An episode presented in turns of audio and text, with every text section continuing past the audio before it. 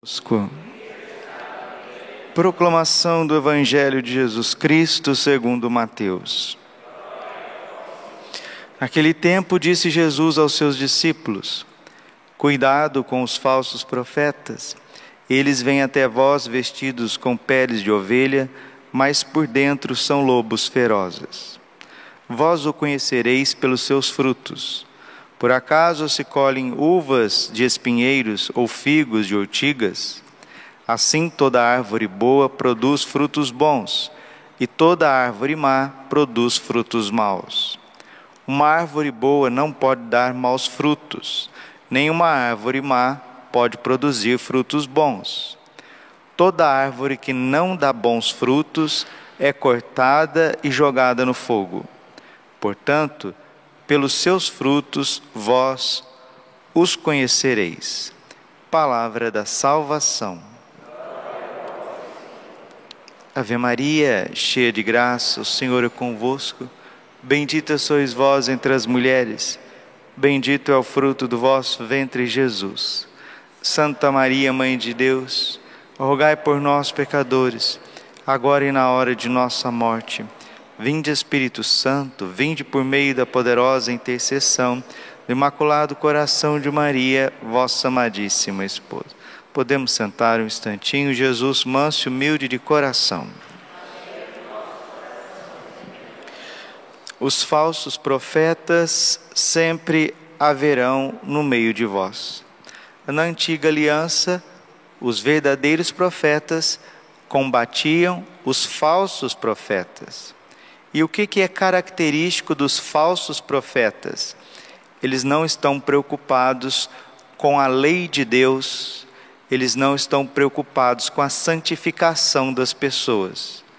Eles servem os seus próprios interesses e eles querem se beneficiar das pessoas. Isso acontece desde que o mundo é mundo. E isso, infelizmente, está no seio do cristianismo. O cristianismo convive e conviveu com muitos falsos profetas, falsas aparições de Nossa Senhora, falsos videntes, falsos confidentes, homens e mulheres que se dizem iluminados e o tempo vão mostrar que os seus frutos não são bons. Santo Tomás de Aquino tem uma máxima que vale para tudo na vida: Veritas filia temporis. A verdade é filha do tempo. Deixe estar, deixe passar o tempo. Ninguém conhece uma pessoa da noite para o dia. Às vezes, vai anos para que as máscaras possam cair. É o tempo que vai mostrar quem é, quem é quem. Quantas pessoas, por exemplo, casa, né, vai para o matrimônio, passa 20, 25 anos de matrimônio, já tem até neto, daqui a pouco descobre quem que é o marido. Daqui a pouco descobre quem que é a esposa. Ah, mas virou a cabeça, era uma pessoa tão boa, tão reta, tão honesta, virou a cabeça da noite para o dia. Olha, gente, isso existe, existe essa questão da pessoa ficar um pouquinho desequilibrada em certas situações da vida? Existe sim, mas na minha opinião, não é que a pessoa virou a cabeça ali, naquele mês, naquela situação, não. Já estava escondido a maldade dentro do seu coração. Só faltava a oportunidade para aquilo vir para fora. É o tempo que mostra quem são as pessoas, tanto as pessoas fiéis, os bons, tanto os infiéis, os maus. E hoje a igreja celebra a memória de dois frutos bons da sua grei, né? que é São João Fischer e São Thomas More.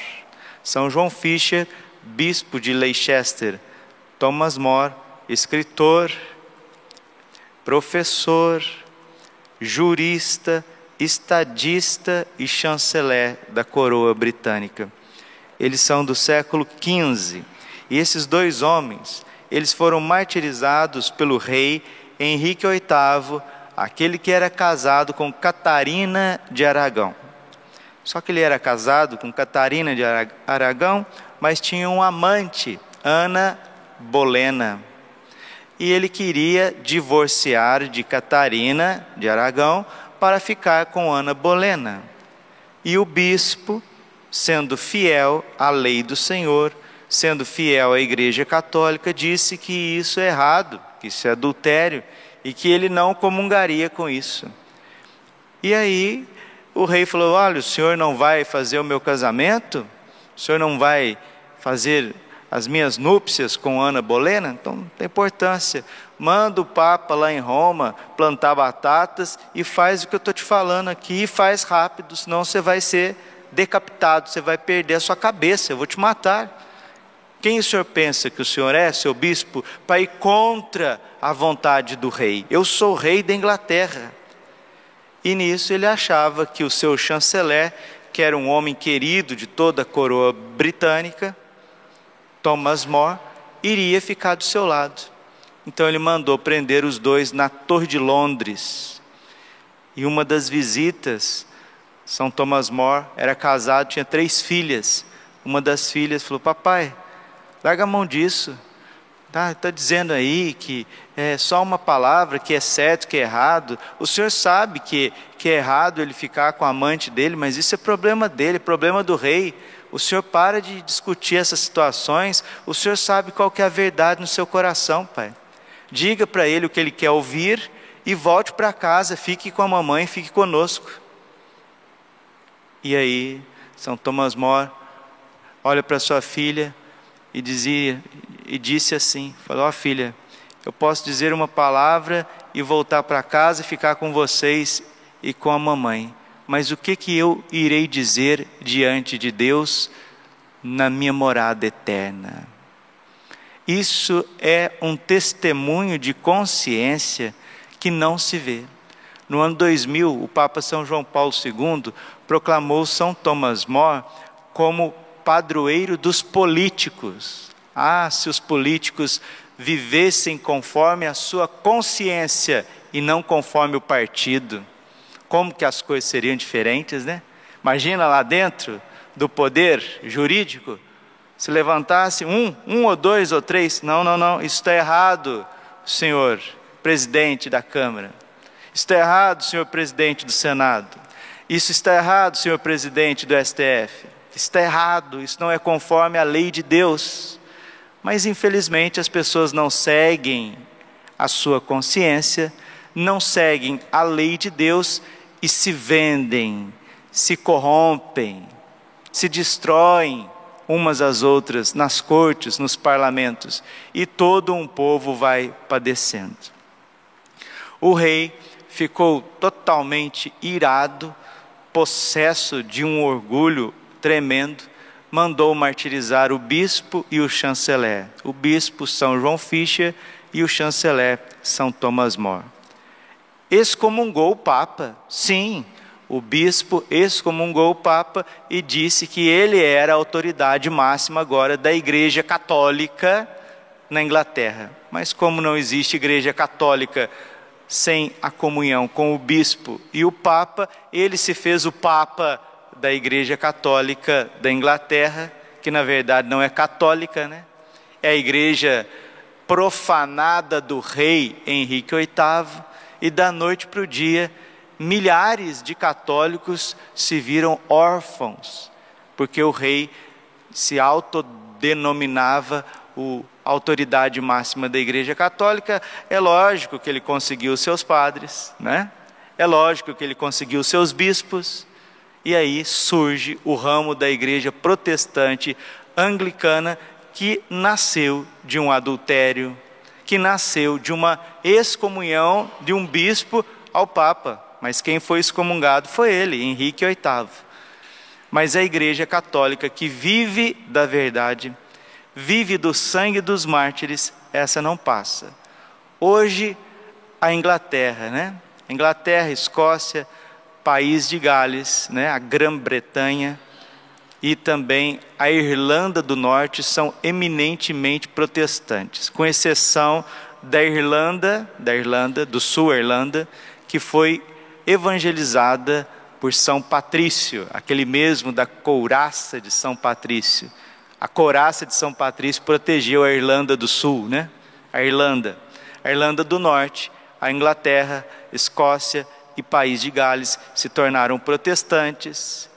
E a história nos mostra, isso era século XV, que o suceder dos séculos e dos anos, a Inglaterra se tornou o quartel-general das potências diabólicas na face da Terra.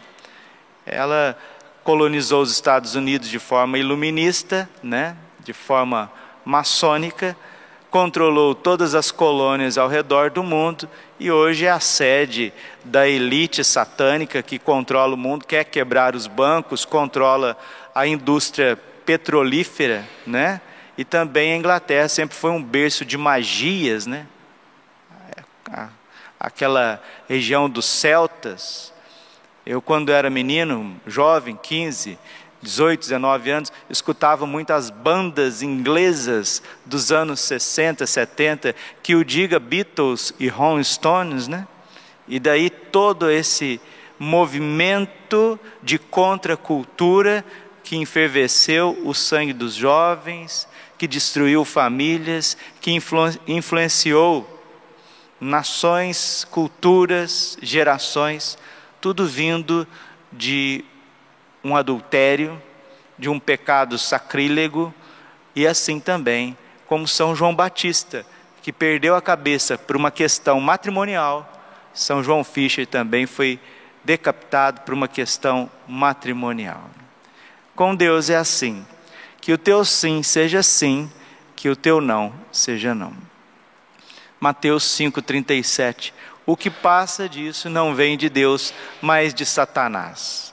Meus irmãos, eu digo uma coisa para vocês, para mim e para vocês. Que Deus nos dê a graça de viver a retidão da nossa consciência, nem que isso custe o nosso martírio, nem que arranque os nossos olhos, nem que corte as nossas orelhas, nem que arranque o nosso coração pela boca, mas não neguemos aquilo que é verdadeiro, aquilo que é santo, porque o valor de uma pessoa, a grandeza de uma pessoa, está na retidão da sua consciência diante de Deus. O resto, como diz São Paulo aos Filipenses, é esterco, é lixo, né? é sujeira, é porcaria. Que Deus nosso Senhor nos dê a têmpera dos mártires, são João Fischer, bispo. Que bispo que não jogou para a torcida. Que político, porque ele era estadista, ele era político, era a força maior da política da coroa inglesa, São Thomas More, não jogou para a torcida.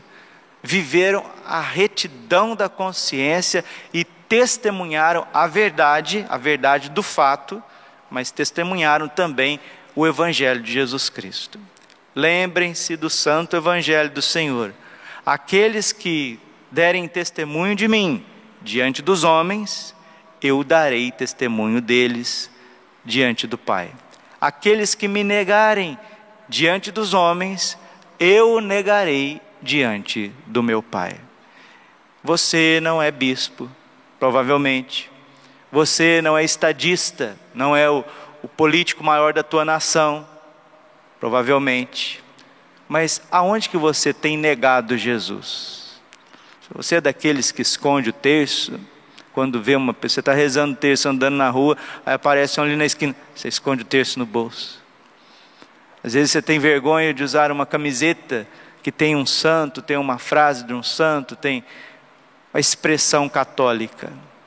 Nós vamos tendo vergonha do catolicismo, aí daqui a pouquinho a liberdade religiosa defendida por São Thomas More, à custa do seu sangue e à custa também de muitos homens e mulheres que vieram antes de nós, para que nós pudéssemos abrir a igreja às seis horas da manhã e celebrar a missa. Muito sangue foi derramado para que pudesse ter a liberdade religiosa.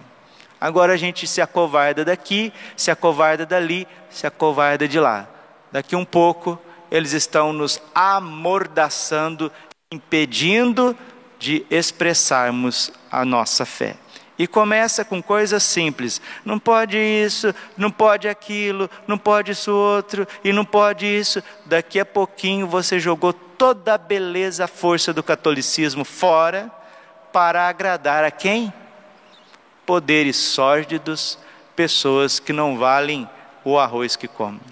Que Deus e Nossa Senhora nos defenda de ficar vivendo diante dos homens, porque o que vale é diante de Deus, e mais nada. É muito fácil a gente enganar as pessoas, mas enganar Deus, enganar a consciência, nem Hitler, nem Nero, nem Henrique VIII e nenhum homem, por mais horrível, por mais distante de Deus que foram, conseguiram enganar a sua consciência.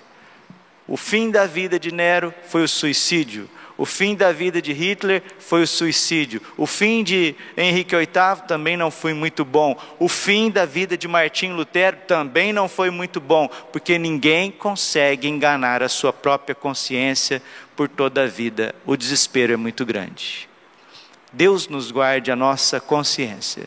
Fruto desse martírio na Inglaterra é um outro bispo que veio cardeal também, né? que é São John Henry Newman. São Newman foi fruto no século 18, 19 desse martírio desses dois santos ingleses. E São John Henry Newman, ele dizia que a reta consciência é a primeira de todos os vigários de Cristo. Vigia a nossa conduta a reta consciência. E quem tem uma consciência tranquila vai colocar a cabeça no travesseiro, vai sonhar, e vai sonhar até com as coisas santas, as coisas do céu. Quem já não teve um sonho maravilhoso com o céu, ou então com uma felicidade eterna? Tem sonhos que a gente tem, tem sonhos horripilantes que a gente chama de pesadelos. Deus nos livre e nos guarde. Deus às vezes fala conosco através dos sonhos, como falava com José no Egito, falava também com São José, esposo da Santíssima Virgem, pai de nosso Senhor Jesus Cristo, pai nutrício de Jesus. Mas Deus também fala conosco, com sonhos que às vezes são pesadelos, que querem mostrar para nós a realidade da nossa consciência que a gente está abafando, ou então mostra para a gente a realidade celeste, a beleza, a alegria que nos espera na eternidade e que a gente vai confundindo, meus irmãos. Nós vamos confundindo Deus e as promessas de Deus com a nossa vida pesada, com as pessoas que estão ao nosso redor, com a nossa cidade, com as ruas emburacadas, com o trânsito. A gente confunde Deus conosco e confunde o céu com a rua da nossa casa. Aí não tem santo que tenha esperança. Nem a, nem a Santíssima Virgem São José conseguem ter fé e esperança diante de ruas da nossa casa, de quarteirões da nossa casa, de programas políticos. A fé de Nossa Senhora e de São José não estão neles mesmos e nem nas ruas da Galileia, está na Jerusalém celeste e na palavra de Deus. Assim foi São Tomás Moros e São João Fischer. Não olharam para si e nem para aquela corte corrupta. Olharam para Jerusalém celeste.